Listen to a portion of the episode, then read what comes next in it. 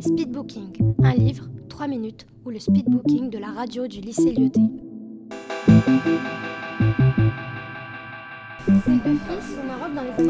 Et son père se retient. Alors que d'habitude, il regarde les films.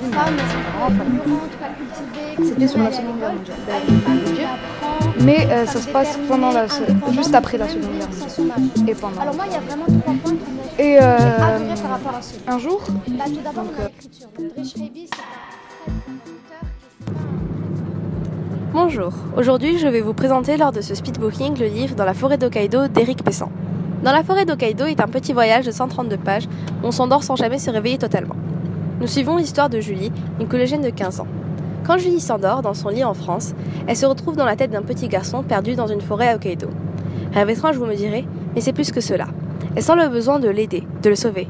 À chaque fois qu'elle s'endort, elle se réveille en lui et essaiera de le garder en vie. Mais sa vie continue de tourner. On rencontre sa famille, sa vie, ses pensées. Ce livre aborde non seulement ce lien télépathique paranormal entre les deux personnages, mais plusieurs thèmes de société vus des yeux d'une adolescente de notre âge, tels que l'abandon, la famille et bien d'autres inattendus, vu le synopsis qu'on pourrait croire. La plume d'Éric Pessan est fluide et poétique. On ressent la faim, la soif, la peur, la tension qui se joue sous nos yeux au point d'être dans la peau de nos protagonistes. En voici maintenant un extrait. J'étais un petit garçon. J'étais perdu. J'étais dans la forêt de Hokkaido.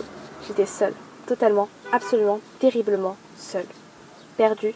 Pire que perdu. Abandonné. Pourquoi lire ce livre? Premièrement, pour ceux qui voudraient se mettre à lire, il est facile à comprendre, rapide et plaisant à lire. Deuxièmement, ce roman est coupé en deux mondes, celui du rêve et celui de la réalité, avec la présence de nombreux rebondissements et d'aventures dans les deux. Donc deux fois plus de rebondissements, de suspense et de découverte. Et enfin, ce livre permet une réflexion sur des choses évidentes, mais qu'on a tendance à oublier aujourd'hui. L'humanité, l'empathie et la solidarité. Speedbooking, un livre, 3 minutes, ou le speedbooking de la radio du lycée Lyoté.